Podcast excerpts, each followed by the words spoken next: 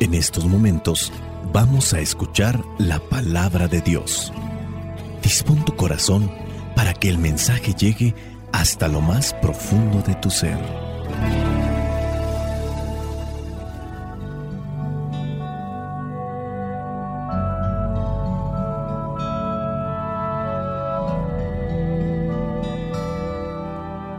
El Evangelio que la iglesia nos presenta para el día de hoy corresponde a Juan, capítulo 11, versículos del 19 al 27.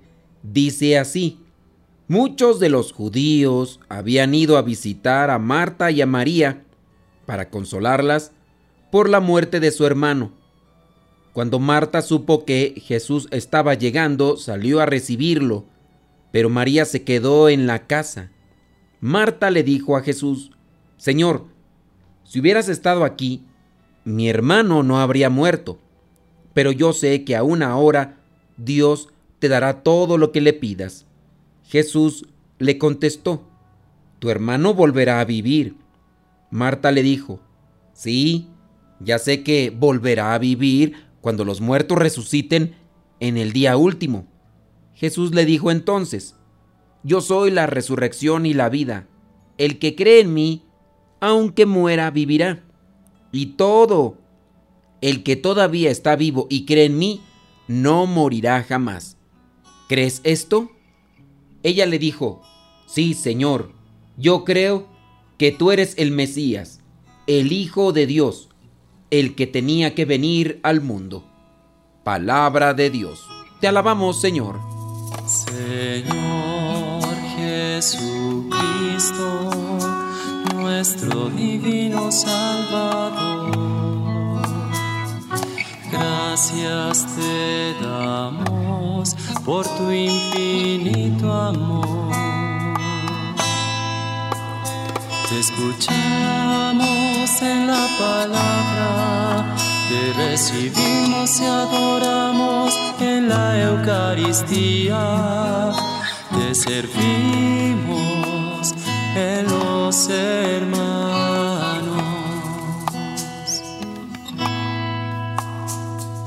Que seamos misioneros como lo quieres tú. Enseñando los hombres el fuego de tu amor. Podemos decir que de las familias más queridas por Jesús está la de Marta, María y Lázaro, tres hermanos que viven en Betania. Jesús va con ellos para quedarse, de hecho se lleva a sus discípulos, dentro de lo que podemos entonces entender, Marta, al ser la mayor, está al frente de la casa, es una familia acomodada que sin duda tendrá para darle de comer a los apóstoles y darles un lugar donde dormir, donde pasar la noche cuando ellos pasan por ahí. Esta amistad pudo haber crecido después de mucho tiempo y tanta confianza tenían que, si se acuerdan, en algún momento Marta le reprocha a Jesucristo diciéndole que le diga algo a María, porque María no se pone a ayudarle y hay muchas cosas que hacer y María solamente está a los pies de Jesús escuchando lo que él está platicando o compartiendo. Ese es un reproche de Marta hacia Jesús. Marta, Marta, muchas cosas te preocupan, pero María escogió la mejor parte. Y eso nadie se lo va a arrebatar. Hoy ha fallecido también este hermano querido por Jesús, Lázaro. Tanto así que cuando le dieron la noticia, se dice que él lloró. Llorar por un amigo quiere decir que entonces había una relación muy cercana, un aprecio grande. Marta, María y Lázaro sin duda tenían buena fama, por eso es que dice muchos judíos habían ido a visitar a Marta y a María para consolarlas por la muerte de su hermano. Rescatemos entonces el valor de la amistad. La amistad no solamente para con Jesús, la amistad para con todos y ahora ellas están recogiendo el fruto de esa amistad. Muchos judíos habían ido a consolarlas. Ellos saben del sufrimiento de perder a un ser querido. Nosotros lo sabemos. En algunos momentos cuando tenemos esa oportunidad y sabemos del fallecimiento de una persona que está distante a nosotros, pero hay un gran aprecio, más allá de estos lazos familiares sanguíneos. Es una persona a quien aprecio mucho. Bueno, pues me voy a dar la oportunidad de ir para estar en estos momentos de dolor y de sufrimiento. La presencia de la persona a quien se aprecia dice mucho, más allá de las palabras, más allá de lo que uno quiera argumentar para dar un consuelo, la presencia misma es consuelo cuando hay una relación de amistad. En los momentos de dolor no hay que estar buscando decir palabras que toquen el corazón. La postura, la actitud, la presencia pueden más que las palabras. Y en su caso, tu presencia orante hará que Dios actúe en aquel que está sufriendo por haber perdido un ser querido. Y esto se los digo porque regularmente me llegan mensajes de, Padre, falleció una persona muy querida, ¿qué puedo decir para consolarla? Decir palabras como fórmula de consuelo pueden quedar de más. Tu presencia, tu cercanía, tu compañía, tu oración harán que esa persona encuentre el consuelo de quien solamente lo podemos encontrar, en este caso de Dios, que toca nuestros corazones. La pregunta que podemos entonces hacer, ¿qué tanto cultivamos la amistad con los demás? Utilizando las redes sociales, ¿de qué manera nos conectamos con los otros? ¿De qué manera les podemos hacer notar que seguimos presentes aún después de la distancia, aún después del tiempo? Aquí estoy. Te recuerdo con cariño, te aprecio, quiero lo mejor de ti. No necesariamente son audios o videos demasiado seguidos, porque también eso a veces puede caer en un fastidio hasta dentro de los mismos esposos porque no es ni la constancia ni la cantidad de mensajes que podemos recibir de una persona para decir que nos aprecia o que nos quiere. Es lo que contiene cada mensaje y la intención que viene de fondo. Pero para poder realizar realmente esto con eficacia, uno tiene que estar conectado con Dios, ser sinceros con Él y abrir nuestro corazón para que Él se muestre. Marta y María y Lázaro sin duda lo tenían y por eso es que reciben el consuelo de muchos judíos. Triste es notar cuando de repente una persona fallece y en torno a su féretro hay solamente unas cuantas personas y son los familiares. La actitud, el desprecio, la intolerancia, la soberbia hace que la amistad se debilite, que el cariño se diluya y a veces el compromiso de estar presente porque pertenece a mi familia sanguínea hace que yo esté en ese lugar. Así a veces se nota con la muerte de ciertas personas. Y es que no es solamente querer acumular personas para vanagloriarse de decir, en mi funeral se reunieron dos mil o tres mil personas. Es lo que sembramos con nuestra actitud y que llevarán consigo las personas que se quedan todavía en este mundo para recordar, aunque no hayan estado presentes en mi funeral. Y también tener presente que en la medida en que me doy y me entrego a los demás, es también la manera en que estoy sembrando para la vida eterna. Así que hay que cuestionarnos de qué manera nos estamos relacionando con la familia, con los amigos, de qué calidad es mi amistad. Y no hay que solamente justificarnos con relación a la respuesta del otro. Dios me va a preguntar cómo me entregué a los demás, qué tanto abrí mi corazón hacia los que me acompañaban en este mundo. Si los otros respondían, si los otros agradecían, si los otros tenían una actitud recíproca, pues qué bien. Cuando de las dos partes se trabaja para el mismo lado, uno puede contagiar muy bien a los demás de la amistad. Y esa amistad hace que Jesús vaya nuevamente a Betania, porque Lázaro ha muerto. Y ahí va caminando. Le avisan a Marta Supo que Jesús estaba llegando, salió a recibirlo. María se quedó en la casa. Y Marta, en ese tono de confianza, de cercanía, obviamente también de fe, le presenta lo que podríamos considerar como un reproche.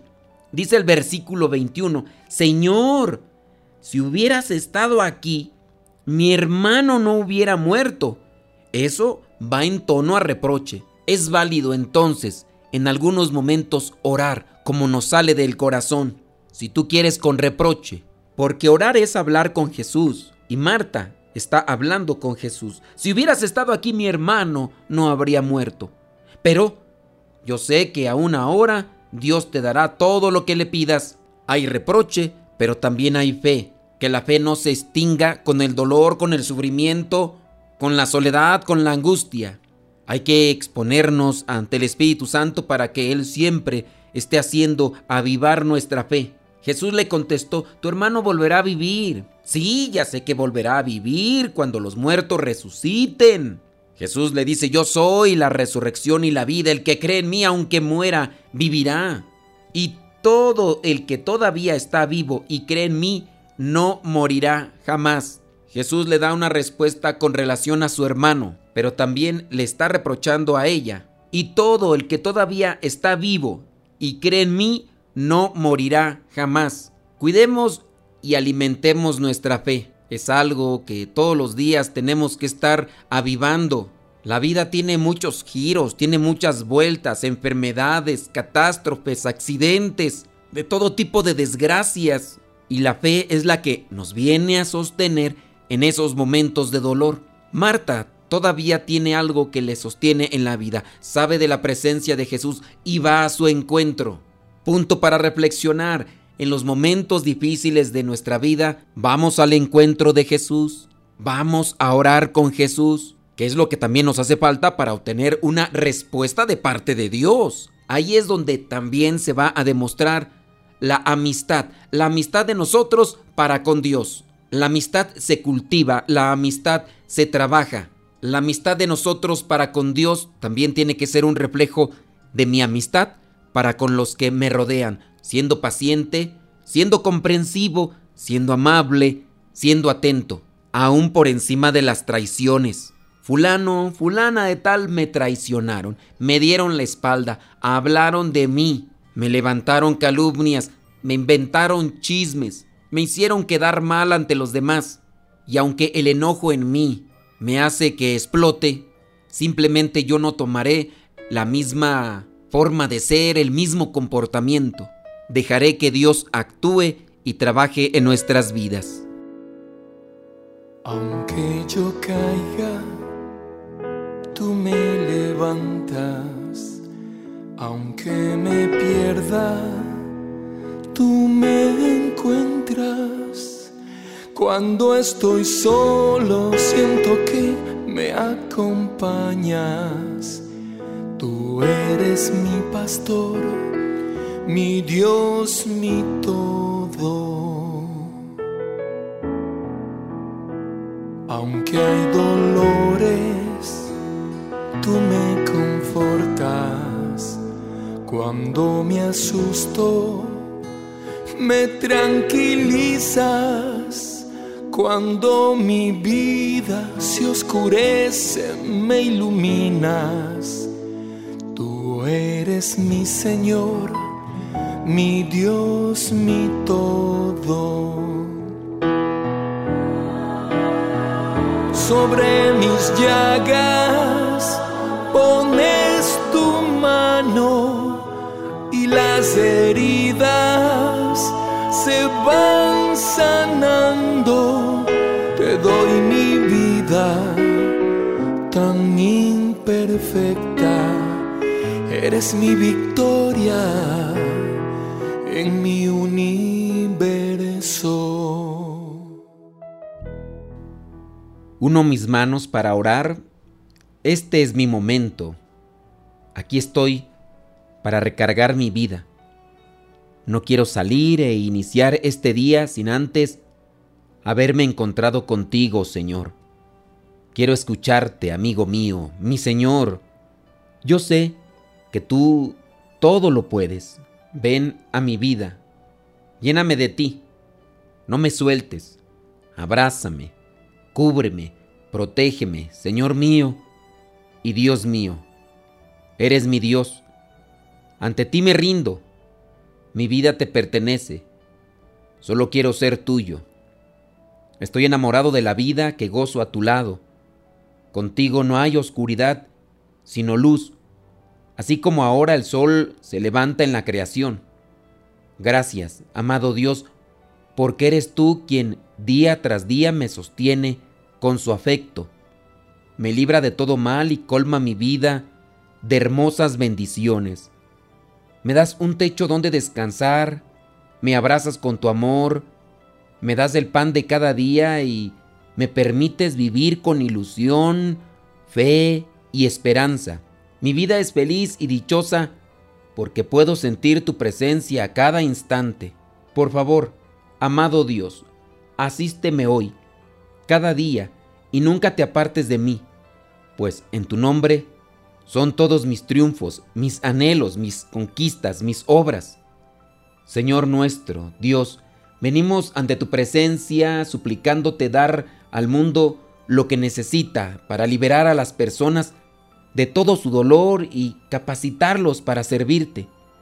Te pido, Señor, la gracia de ser tierra buena para dar frutos buenos, para que los brotes de la generosidad, del servicio, del amor, de la compasión, del perdón, de la humildad, de la entrega, de la paciencia, nazcan de tu semilla derramada en mí y haga que nada me separe de ti.